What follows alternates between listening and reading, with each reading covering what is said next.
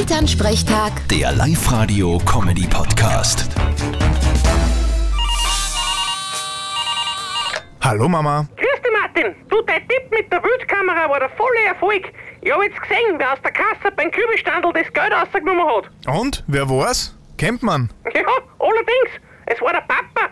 Kannst dir du das vorstellen? Der hat quasi sein eigenes Geld geklaut. Was das bringen soll? Ja, das frage ich mich auch. Kriegt eh genug Taschengeld von mir? Ja mei, ich hab ein Klargeld zum Präferenz und mein Kirchenwirt braucht. Und Heimgehen hab mich auch nicht mehr gefreut. Okay, das ist verständlich. Ja, trotzdem ist das skandalös. Der Papa ein Dieb. Und das die Leute wissen. Das heißt aber heutzutage nicht mehr Dieb. Das heißt jetzt Fachkraft für spontane Eigentumsübertragung. Vierte Mama. Lustig. Grüß dich, Martin.